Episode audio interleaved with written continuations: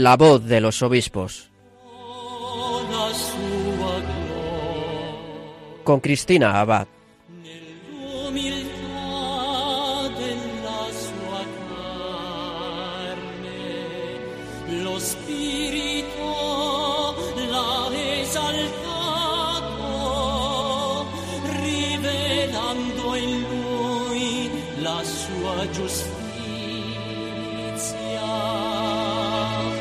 Muy buenas noches, queridos oyentes de Radio María. Un cariñoso saludo de Cristina Abad. Bienvenidos a este nuevo programa de La Voz de los Obispos en este domingo tan especial en el que estamos celebrando la solemnidad de Jesucristo, Rey del Universo. Esta noche vamos a tener un programa muy especial. Como muchos saben, esta semana nuestros obispos españoles han celebrado su asamblea plenaria en la Conferencia Episcopal Española. Tendremos un espacio en este programa para informarles de algunos de los asuntos que ha destacado nuestro episcopado. Pero además, en esta noche en la que, como decíamos, celebramos la solemnidad de Jesucristo, Rey del Universo, vamos a dedicar la mayor parte del programa a meditar sobre cómo orar y escuchar a Dios en el silencio. Y lo vamos a hacer a partir de las enseñanzas de un cardenal que hace unos días estaba precisamente en España. Es el cardenal Robert Sara, prefecto de la Congregación para el Culto Divino y la Disciplina de los Sacramentos. Escucharemos una conferencia que impartió en Córdoba sobre la fuerza del silencio en la liturgia. Esto fue en la fiesta de San Juan de Ávila en el año 2017. Es una conferencia interesantísima y que sin duda nos ayudará a todos sobre nuestra manera de rezar, de acercarnos al Señor y además esa fuerza, ¿no? El que nos dice el cardenal Sara que tiene el silencio. Bueno, pues en unos minutos podremos escucharlo. Pero antes de ello les invito a introducirnos en el sentido de la fiesta que estamos celebrando con la reflexión que ha hecho para este domingo el obispo de Huesca, Monseñor Julián Ruiz Martorell. Queridos hermanos en el Señor, os deseo gracia y paz. El año litúrgico llega a su fin. A lo largo del tiempo de gracia que el Señor nos ha concedido, hemos celebrado las grandes etapas de la historia de la salvación. Los profetas anunciaron con palabras nítidas el designio de Dios. Quiero misericordia y no sacrificio, conocimiento de Dios más que holocaustos. Oseas 6:6. Dios Padre nos ha dado a conocer el misterio de su voluntad, el plan que había proyectado realizar en Cristo. Jesucristo es Rey del universo porque todo fue creado por Él y para Él. Él es anterior a todo y todo se mantiene en Él. Colosenses 1, 16, 17. Celebrar que Jesucristo es Rey del universo significa creer y agradecer que Él es el pan de vida, la luz del mundo, la puerta de las ovejas, el buen pastor, la resurrección y la vida, el camino, la verdad y la vida, la vid. Celebrar que Jesucristo es Rey del universo significa escuchar su palabra y reconocer que Él nos dice, Yo soy la vid, vosotros los sarmientos, el que permanece en mí y yo en Él, ese da fruto abundante, porque sin mí no podéis hacer nada. Juan 15, 5. Jesucristo es Rey del universo y también del pequeño universo de nuestro corazón, del microcosmos que sintetiza en minúsculo el tiempo y el espacio y se trata de un corazón habitado. El que me ama guardará mi palabra, y mi Padre lo amará, y vendremos a él y haremos morada en él. Juan 14, 23. Incluso en medio del dolor podemos traer a la memoria la fidelidad de Dios, como leemos en el libro de las lamentaciones. Recordar mi aflicción y mi vida errante es ajenjo y veneno. No dejo de pensar en ello. Estoy desolado. Hay algo que traigo a la memoria, por eso esperaré que no se agota la bondad del Señor, no se acaba su misericordia, se renuevan cada mañana. Qué grande es tu fidelidad. Lamentaciones 3, 19, 23. Al final de los tiempos veremos a Dios cara a cara y le conoceremos como hemos sido conocidos y amados por Él. Ahora vemos como en un espejo, confusamente. Entonces veremos cara a cara. Mi conocer es ahora limitado, entonces conoceré como he sido conocido por Dios. Primera Corintios 13, 12. Llegará un día en que seremos iluminados por el Señor, y verán su rostro, y su nombre está sobre sus frentes, y no habrá más noche, y no tienen necesidad de luz de lámpara ni de luz de sol, porque el Señor Dios los iluminará y reinarán por los siglos de los siglos. Apocalipsis 22, 4, 5. Recibid un cordial saludo y mi bendición.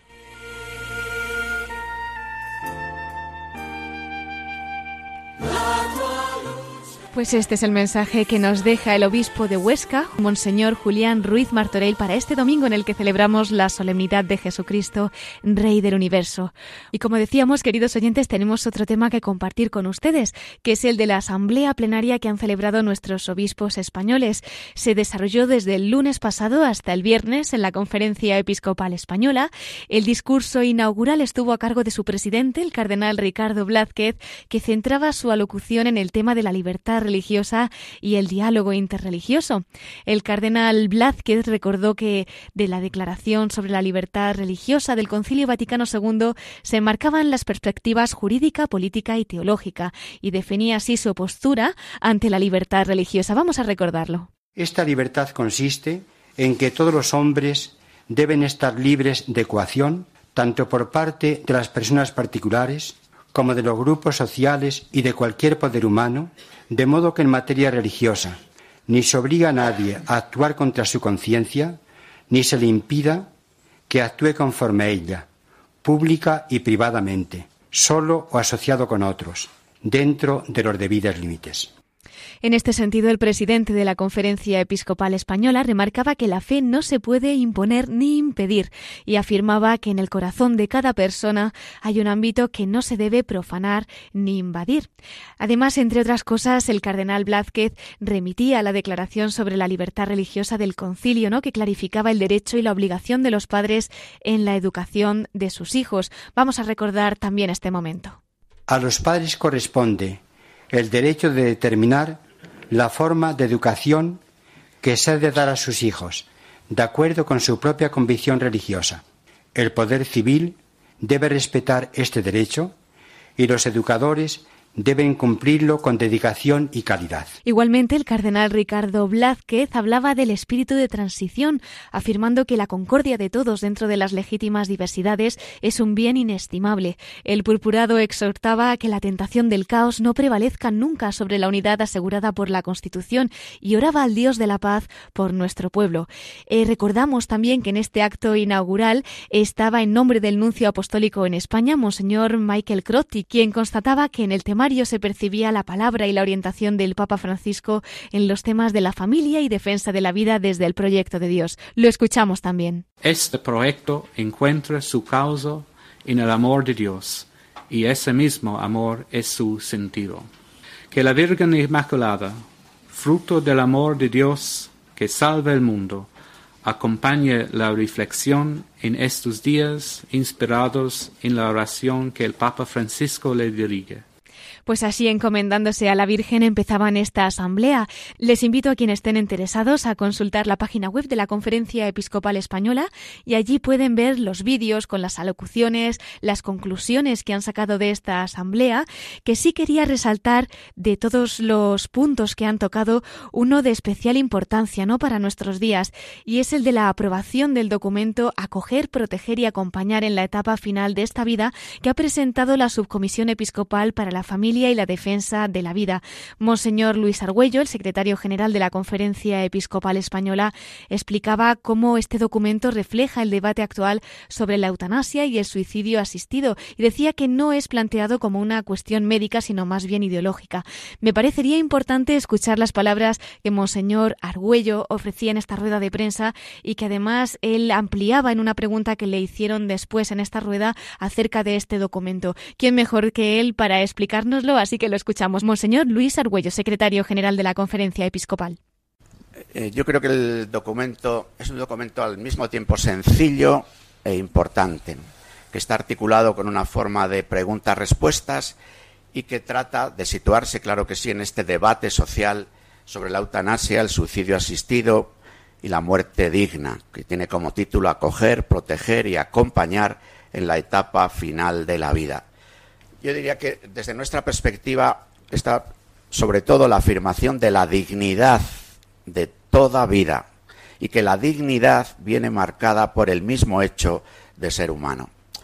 Y este debate comienza hace ya comenzó en la primera parte del siglo XX y luego ha tenido un relance especial y quiero citar a un autor, a Peter Singer, un australiano afincado en Estados Unidos que tiene que es un impulsor de este, de este tipo de propuestas.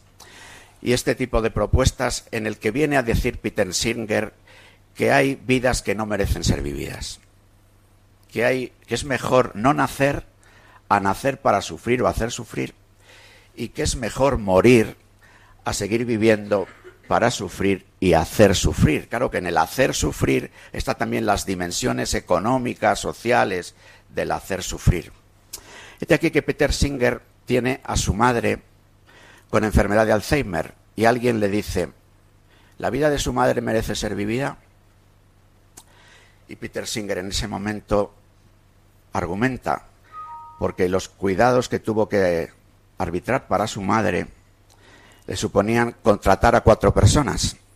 Y él incluso argumentó, bueno, merece, es mi madre y además estoy creando cuatro puestos de trabajo. La dignidad de la vida es radical. Y la experiencia de otros países donde se ha abierto esta puerta es que se abre un plano inclinado. En el principio del plano hay casos dramáticos, hay situaciones que tocan el sentimiento, pero luego ese plano inclinado va abriéndose y supone una presión para el enfermo, para la propia familia, para los propios médicos. Es decir, que en la, en los colegios médicos, en los códigos deontológicos de los médicos, sigue estando vigente una oposición a la eutanasia. Nosotros diríamos desde ahí, Singer decía que hay que sustituir el viejo concepto de la santidad de la vida por el concepto más moderno de la calidad de vida. Nosotros en este documento seguimos afirmando la santidad de la vida, porque queremos que además afirmarlo en este momento de débil, de debilidad, de fragilidad, de línea roja, supone también poner una línea roja y afirmar la dignidad, la santidad de la vida para otras circunstancias, para lo que tiene que ver con el hambre, con los migrantes, para lo que tiene que ver con tantas y tantas cosas. Nosotros decimos que no hay enfermos eh, que no merezcan tener un cuidado, si me permiten que diga casi como un eslogan, como un titular. No hay enfermos incuidables, aunque sean incurables. Por eso la propuesta que hace este documento es una propuesta de cuidados paliativos. Es una propuesta de responder a la realidad dramática del sufrimiento y del final de esta vida con una respuesta de amor y no confundir la compasión con aniquilar el sufrimiento aniquilando la vida. No hay enfermos incuidables, aunque sean incurables porque lo propio de la medicina es curar, pero también, y lo dicen los códigos deontológicos de los colegios médicos, también lo es cuidar, también lo es aliviar y también lo es consolar. Entonces, esta propuesta de consuelo es la que más recibe la comunidad eh, cristiana, pero desde ahí invita a toda la sociedad. Por este documento, aunque hace afirmaciones propias de los creyentes, porque afirmamos la esperanza en la vida eterna, porque afirmamos el significado de la cruz, porque afirmamos el valor de la vida como valor sagrado, pero la mayor parte del documento está construido desde un diálogo que quiere ser un diálogo de razón, un diálogo que quiere poner esta línea roja en el valor de la vida. Siempre hay que cuidar y siempre hay que consolar, pero que quizás lo hay que hacerlo más en el final de la vida. Una vez más, yo tendría que gritar que la muerte no es la solución, sino el amor concreto que se hace cuidado, alivio y consuelo y que supone que también lo dice el documento, salir al paso del ensañamiento terapéutico, salir al paso de lo que puede ser una especie de obsesión tecnológica por un mantenimiento artificial de la vida, eh, frente a esto también se sitúa este documento. Afirma el cuidado, el alivio, el consuelo en el final de la vida por los medios prudenciales de la ciencia médica, por el apoyo que consuela de todos los implicados, por el apoyo a la propia familia, pero sin un ensañamiento, porque al final el ensañamiento tiene la misma filosofía que la eutanasia activa y decidida, es el considerarnos dueños de la vida. Unos dueños de la vida para acabar la vida reconociendo la eutanasia como un derecho que tiene que ser un tercero, el Estado a veces a través de sus administraciones, quien decida, o dueños de la vida por un paradigma tecnocrático que quiere mantener artificialmente la propia existencia, ni un caso ni otro. No hay enfermos incuidables, aunque sean incurables. Todos merecemos el cuidado, el alivio y el consuelo.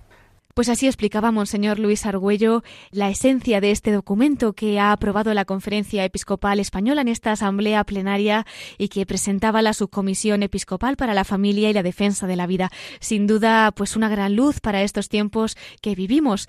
Y como decíamos, son muchos los temas que han tocado en esta asamblea, ¿no? Han hablado también de ese Congreso de Laicos Pueblo de Dios en Salida, que se celebrará en Madrid del 14 al 16 de febrero. Han hablado de esas semanas sociales, ¿no?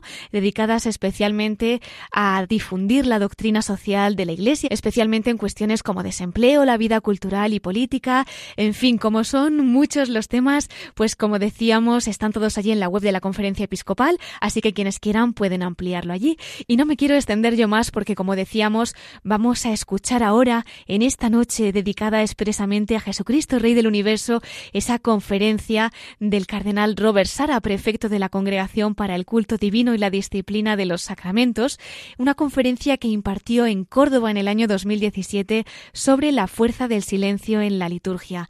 Ya verán que merece la pena y que probablemente después de escuchar estas palabras, nuestra manera de estar ante el Señor, de estar ante el Santísimo, de orar, seguro que también se ve transformada. Así que no me demoro yo más y les invito a escuchar al cardenal Robert Sara.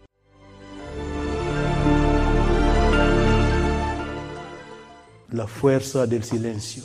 Después de mi libro Dios o nada, he estado reflexionando profundamente sobre la importancia del silencio en la vida de todo ser humano y particularmente en la vida del cristiano.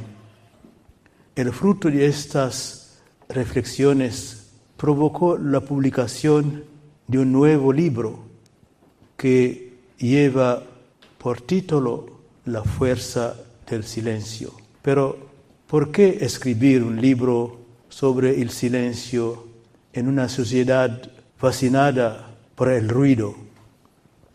Hace tiempo conocí al hermano Vicente María de la Resurrección, monje de la abadía de Santa María de la Gracia, y jamás podré olvidar la belleza y la profundidad de nuestra relación espiritual. Esta belleza y profundidad fueron silenciosas porque el hermano Vicente no podía hablar, sufría una esclerosis múltiple galopante. El hermano murió en abril 2016 a la edad de 37 años, antes de cumplirse los, dos años de nuestro primer encuentro. Hemos rezado juntos, hemos meditado juntos, hemos reído juntos, pero hemos hablado muy poco. Nos comunicábamos con la mirada, el silencio y la oración. Y yo decía en voz baja y él movía los labios en señal de participación activa y de comunión. La dimensión humana y mística del silencio del hermano Vicente me ha marcado profundamente.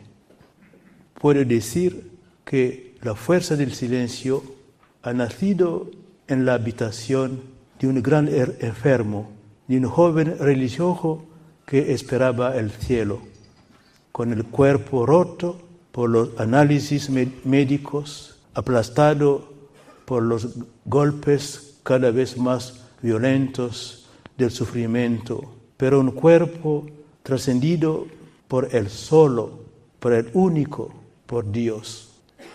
Los ojos cansados del hermano Vicente María de la Resurrección radiaban santidad, alegría, fe, caridad y paz en medio de un admirable silencio.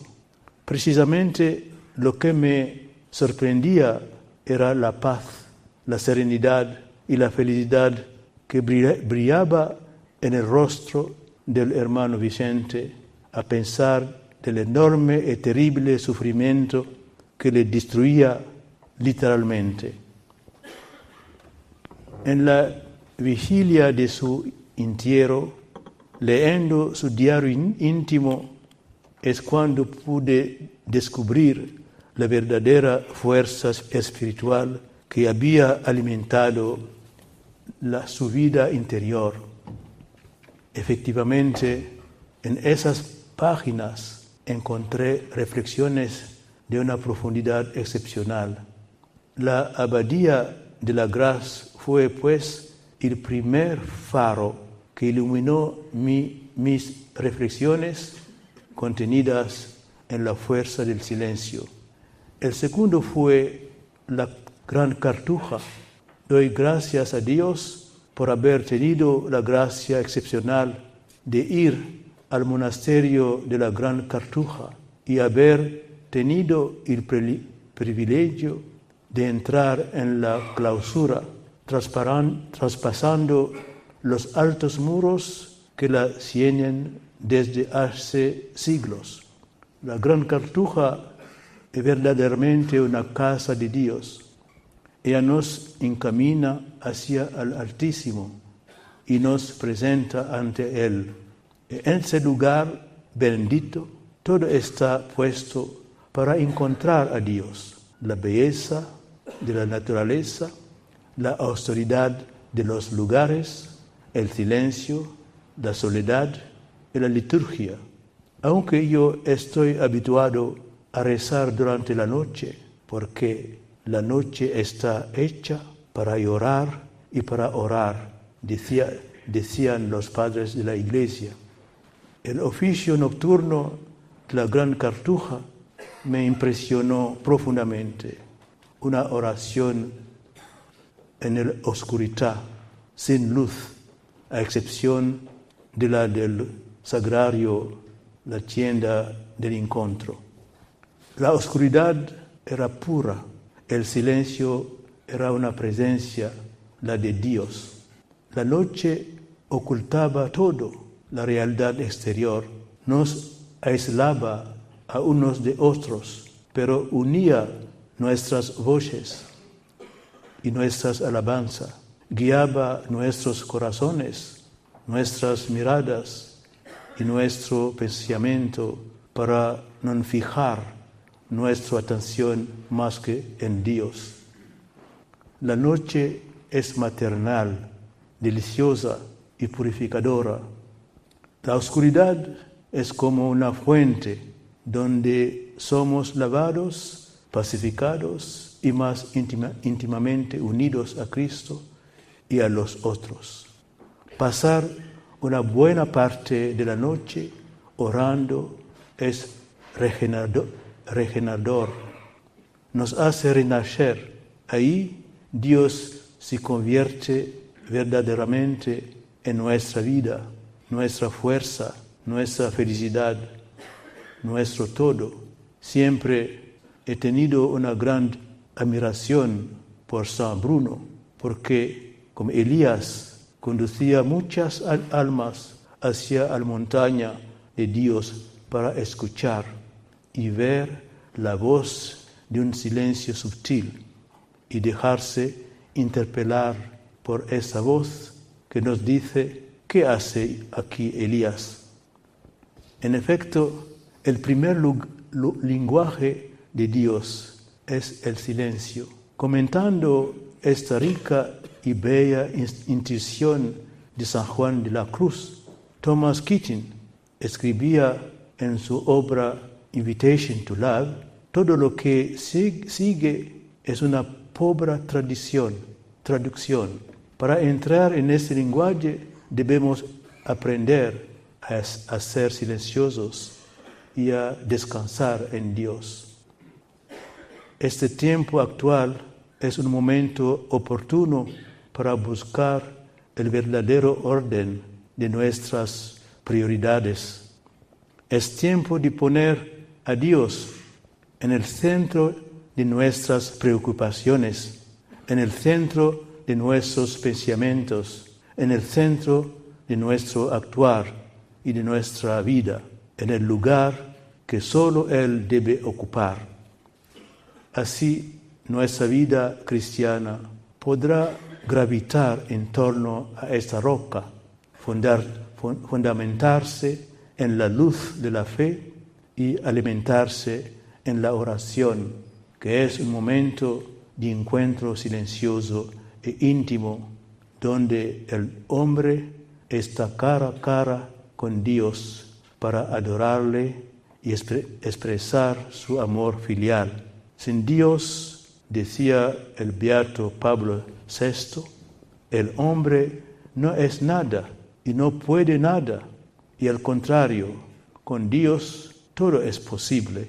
Por lo tanto, es necesario alabarle, darle gracias, adorarlo, celebrar sus maravillas que hace a nuestro alrededor y en, y en nosotros.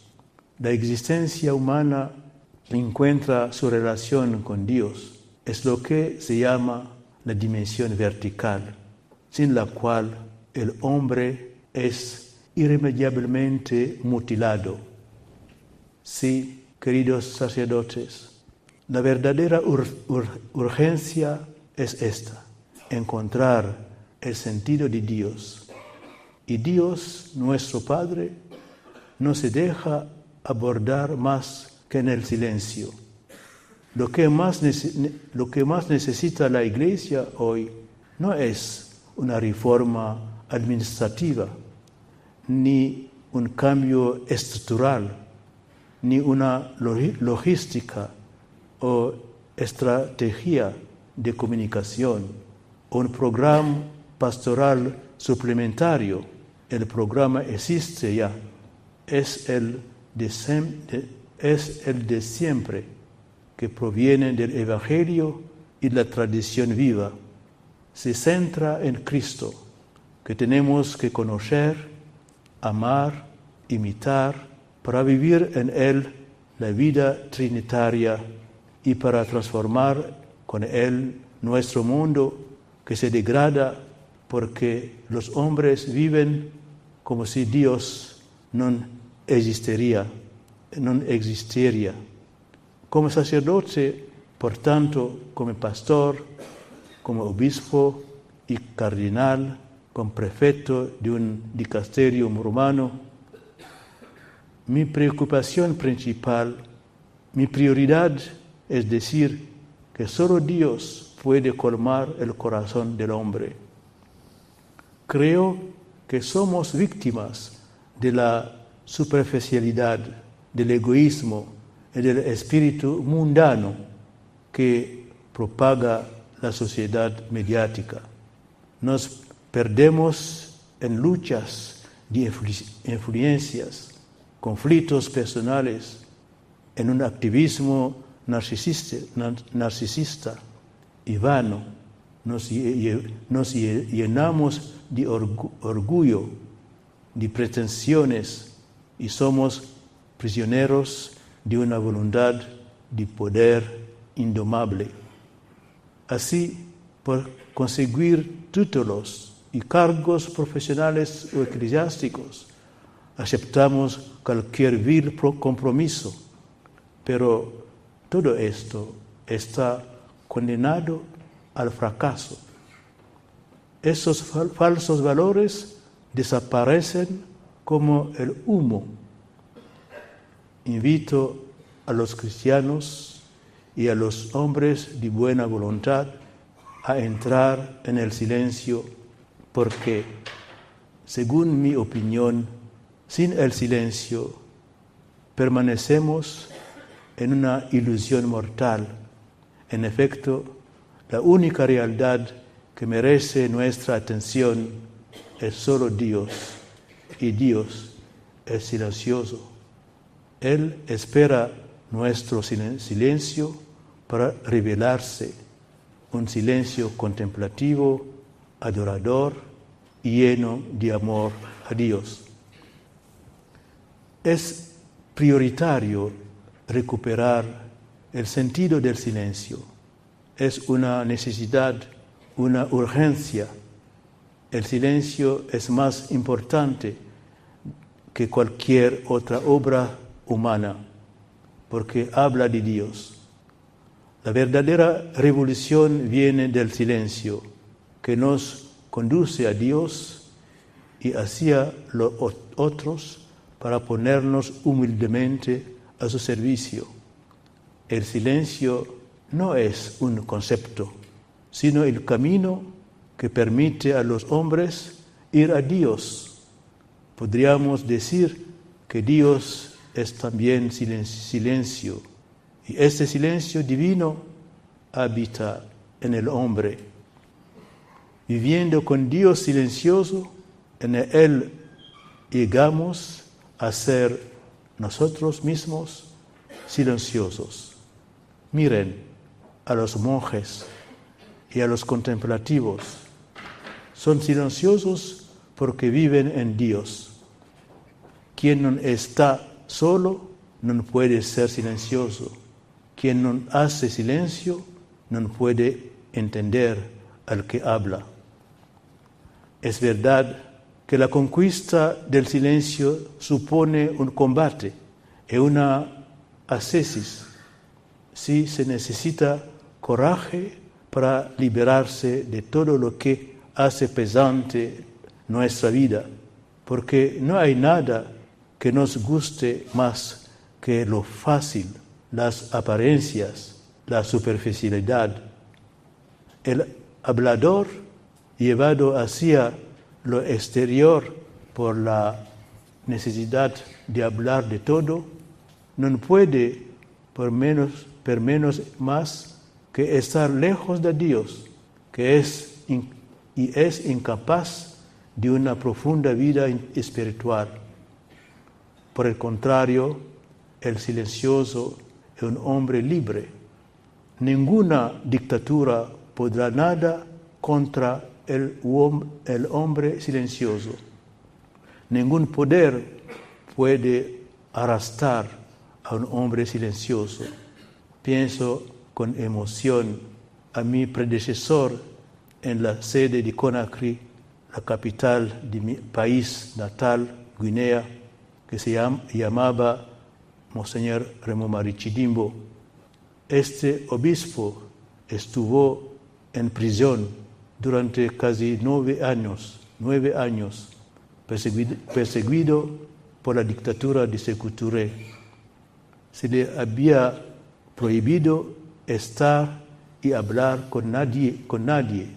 El silencio impuesto por los torturadores se convirtió en un lugar de encuentro con Dios. Misteriosamente, su mazmorra se convirtió en un verdadero noviciado y esa prisión miserable, insalubre y sórdida le permitió comprender un, un poco el gran silencio del cielo. Su libro, El noviciado de un obispo, describe este periodo siniestro y trágico, pero al mismo tiempo ha sido para él una extraordinaria experiencia espiritual y la estructuración de una intensa vida de oración. Quisiera hablaros también del lugar que debe tener el silencio en la liturgia. Se trata de una preocupación fundamental en nuestros días ante la majestad de Dios, nuestras palabras se pierden. El Papa San Juan Pablo II veía en el silencio el elemento esencial de toda actitud de oración. porque, decía él, el silencio caracterizado por la adoración manifiesta la humilde aceptación de los límites de la criatura de cara a la trascendencia infinita de un Dios que no cesa de revelarse como un Dios de amor. Rechazar este silencio impregnado de temerosa confianza y de adoración significa impedir a Dios la libertad de comunicarnos su amor y por tanto de manifestarnos su presencia. El silencio sagrado es el lugar donde podemos encontrar a Dios, porque nosotros vamos hacia Él con la actitud del hombre que tiembla y se asombra ante Dios. Es importante que los sacerdotes aprendan de nuevo lo que significa el temor filial de Dios y el carácter sagrado de su relación con Él. Deben aprender de nuevo a, temblar de estupor ante la santidad de Dios y ser conscientes de la gracia extraordinaria de su sacerdocio. El silencio nos enseña una gran regla de la vida espiritual. La familiaridad no favorece la intimidad, al contrario, tomar una cierta distancia es una buena condición también para la comunión profunda y noble entre los seres, entre los seres humanos y a con Dios. En efecto, a través de la adoración es como la humanidad camina hacia el amor, hacia Dios. El silencio sagrado da paso al silencio místico, donde se, se transparenta la intimidad del amor entre Dios y la persona humana, bajo el yugo de la diosa razón magnificada por los filósofos del iluminismo, hemos olvidado que lo sagrado y el culto son las únicas puertas de entrada a la vida espiritual.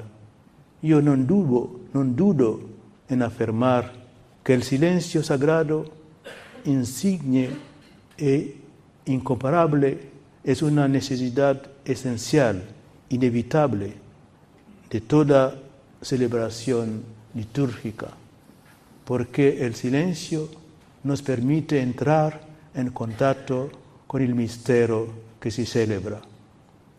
El Concilio Vaticano II subraya que el silencio es un medio privilegiado para favorecer la participación del pueblo de Dios en la liturgia.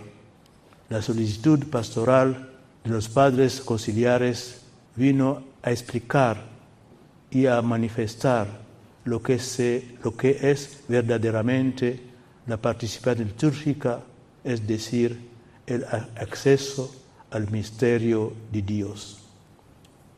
Sin embargo, bajo el pretexto de poder aproximarse más fácilmente al Dios, algunos han querido que en la liturgia todo sea inmediatamente inteligible, racional, horizontal, fraternal y humano. Actuando así, se corre el peligro de reducir el misterio sagrado solo a buenos sentimientos. Así, bajo el pretexto de pedagogía, algunos presbíteros se permiten interminables comentarios insignificantes y puramente horizontales. Esos, esos pastores tienen medio tienen miedo que el silencio ante el Altísimo dañe a los fieles. Creen que el Espíritu Santo es incapaz de abrir los corazones a los misterios divinos mediante la infusión de la luz de la gracia santificante. El Papa San Juan Pablo II nos pone en guardia ante todo esto. El hombre entra en contacto con la presencia divina, sobre todo dejándose educar en el silencio de adoración. En la liturgia, el silencio sagrado es un bien precioso para los fieles y los sacerdotes no deben privarlos de este tesoro. Nada tendría que destruir la atmósfera silenciosa que debe impregnar nuestras celebraciones. Sin embargo, para que la liturgia sea vivificada por el silencio sagrado, no basta con decretar momentos de silencio, sino que es una actitud del alma. No se trata de una pausa entre dos ritos, sino que el silencio mismo es un rito. En los ritos orientales, a diferencia del rito romano, no se prive tiempo de silencio durante la celebración de la divina liturgia. Ciertamente existe en esos venerables ritos y de manera intensa la dimensión apofática de la oración ante Dios, que es inefable, incomprensible, inaccesible. La divina liturgia constituye en cierta manera una inmersión en el misterio de Dios. Se celebra tras el iconostasio que para los orientales es el velo que preserva el misterio. Entre nosotros, los latinos romanos, el silencio es un iconostasio sonoro.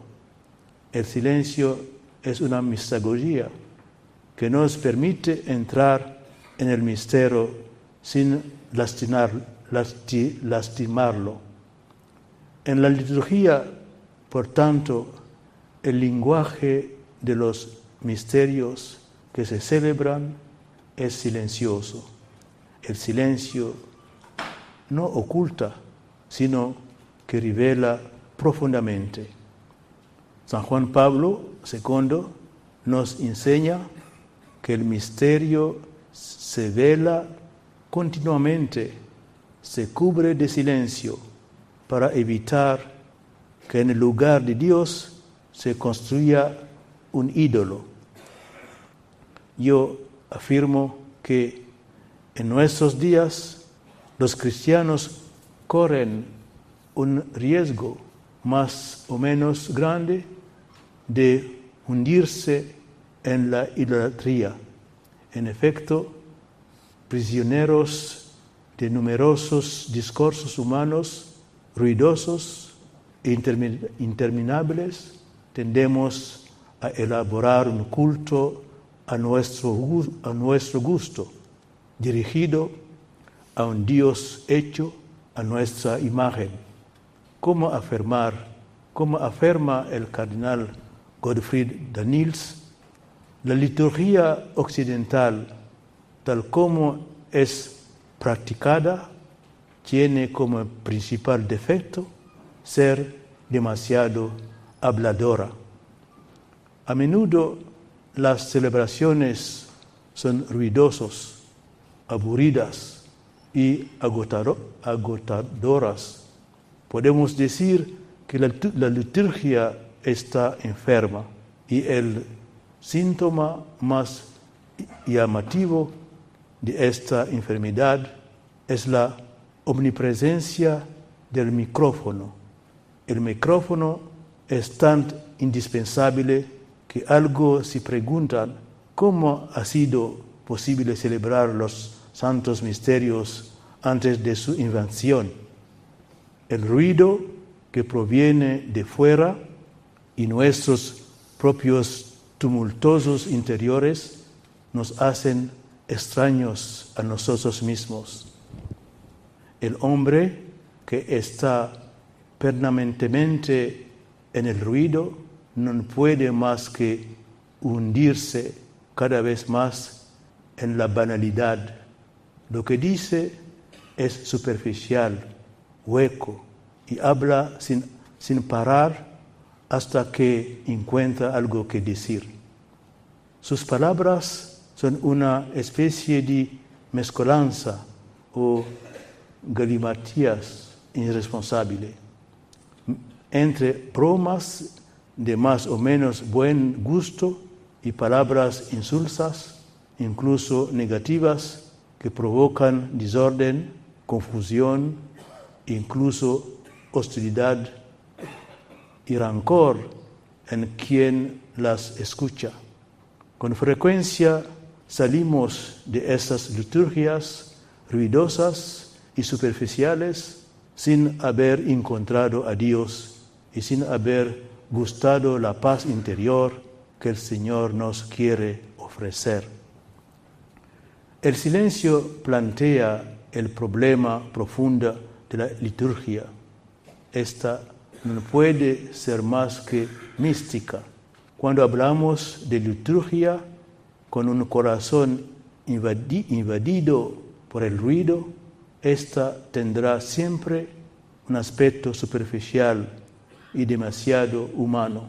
El silencio litúrgico es una disposición esencial que necesitamos respetar. Es una conversión del corazón.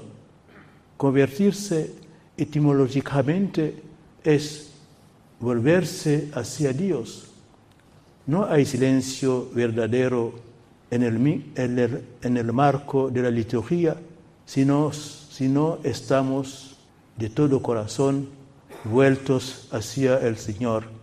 Es necesario convertirnos, volvernos hacia el Señor para mirarlo, contemplar su rostro y caer a sus pies para adorarlo. La liturgia privada de su alma contemplativa no es más que una ocasión de divisiones, de enfrentamientos ideológicos de humillación pública de los débiles por parte de quienes pretenden mantener su autoridad en vez de ser el lugar de unidad y comunión en el Señor. ¿Por qué enfrentamos y descalificamos, descalificarnos? Al contrario, la, liturgia debería llevarnos a la unidad en la fe y al verdadero conocimiento del Hijo de Dios, a la edad del hombre perfecto, a la plenitud de la estatura de Cristo. Así, viviendo la verdad en el amor, creceremos verdaderamente en Cristo para elevarnos en todo hacia el Él, que es la cabeza de su cuerpo místico, la Santa Iglesia. Maltratar la liturgia, como hacemos a menudo hoy, equivale a alterar nuestra relación con Dios y la expresión de nuestra fe cristiana. Hoy día corremos el peligro de hacer daño tanto a la doctrina que alimenta la nuestra fe, como a la liturgia, que es la manifestación y la celebración de nuestra fe. Recordemos al respecto la afirmación del cardenal Charles Journet. La liturgia y la catequesis son los dos manías de los alicates por las que el demonio quiere arrebatar la fe al pueblo cristiano y tomar el relevo de la iglesia para aniquilarla, para dimorona, y destruirla definitivamente. Todavía hoy el gran dragón está aguardando delante la mujer, de la mujer, la iglesia, preparado para devorar al hijo. Si el demonio quiere oponernos los unos a los otros, en la corazón mismo de del sacramento, de la unidad y la comunión fraterna.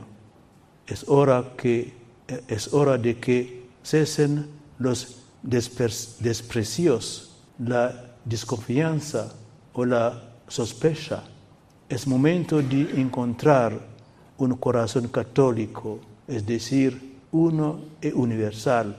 Es tiempo de encontrar juntos la belleza de la liturgia, como nos recomienda el Santo Padre Francisco cuando decía en la homilía de la misa crismal del 28 de marzo del 2013.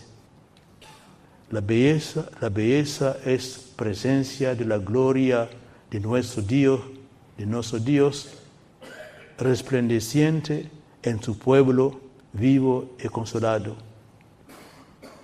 Me gustaría hacer mías las palabras llenas de fuerza y sabiduría de Romano Gardini en su obra Le Dieu vivant. Las grandes cosas se realizan en el silencio, no en, ruino, no en, el ruido, y la puesta en escena de acontecimientos exteriores, sino en el brillo de una mirada interior, en el movimiento discreto de la decisión, en los sacrificios y en las victorias ocultas, cuando el amor toca el corazón, cuando la acción solicita el espíritu libre. Los poderes silenciosos son los poderes verdaderamente fuertes.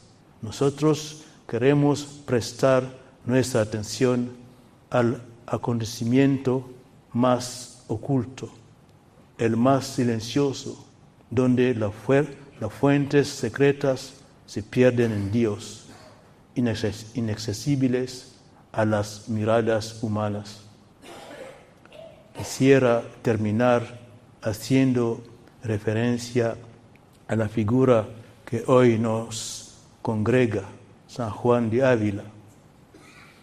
Lo que he podido saber de este gran santo y doctor de la Iglesia me ha descubierto la sabiduría de un hombre de Dios entregado totalmente a su Iglesia en la atención especial a todos, particularmente a los sacerdotes de su tiempo. Su vida y testimonianza fue el mejor ejemplo para enseñar a otros, para acompañar espiritualmente a otros. Enseñó con sus palabras porque meditó la palabra de Dios. Fue maestro de oración porque estaba constantemente y oraba ante Dios. Fue un buen sacerdote porque celebraba los santos misterios con la profunda devoción que reflejan sus escritos. Él también valoró la fuerza del silencio para el hombre que quiere estar ante Dios en la, liturgia, en el estudio, en, en la oración. Según él, quien ora, por tanto, quien celebra la liturgia, ha de estar recogido, centrado en silencio ante Dios.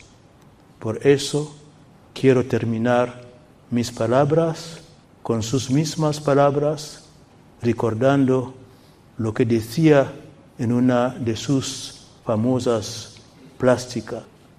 El recogimiento es un silencio en Dios. Muchas gracias.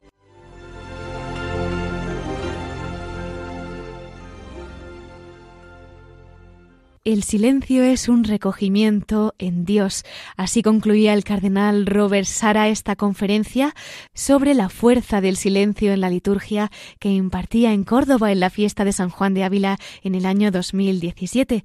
Espero que en esta noche de Cristo Rey sean muchas las almas que ahora quieran también rezar, adorar, acompañar al Señor, confesarle y reconocerle como Jesucristo Rey del universo y que bueno, después de escuchar estas palabras del cardenal Sara, también se vean iluminadas, ¿no? Por, por este mensaje que nos ha dejado. Y esta sintonía nos indica que tenemos que despedirnos ya, queridos oyentes. Les recuerdo una vez más nuestro correo electrónico para todos aquellos que nos quieran escribir. Lo pueden hacer a la voz de los obispos arroba radiomaria.es. Y si alguno se ha incorporado más tarde y se ha quedado sin escuchar esa reflexión del obispo de Huesca, Monseñor Julián Ruiz Martorell, sobre la solemnidad de Cristo Rey o las conclusiones de la asamblea plenaria que han mantenido nuestros obispos, o ha pillado tarde esta conferencia del cardenal Robert Sara, sobre la fuerza del silencio en la liturgia, pues les invitamos, como siempre, a consultar nuestra página web y ya saben que en el podcast de Radio María pueden acceder a todos nuestros programas. Muchísimas gracias por habernos acompañado en una noche tan especial como esta, en la que celebramos la solemnidad de Jesucristo, Rey del Universo. Les espero ya en 15 días, ya que la semana que viene podrán escuchar el programa Mirada de Apóstol con el Padre Miguel Segura. Así es que hasta dentro de dos semanas, a la misma hora, a las 9 de la noche y a las 8 en Canarias. Que Dios los bendiga y que la Virgen María los acompañe siempre.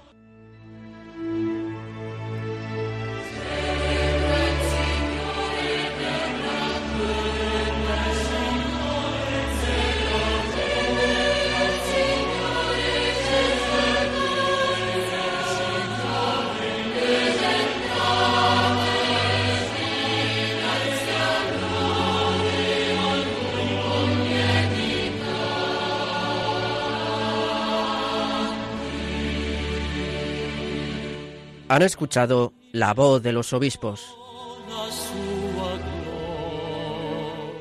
Con Cristina Abad.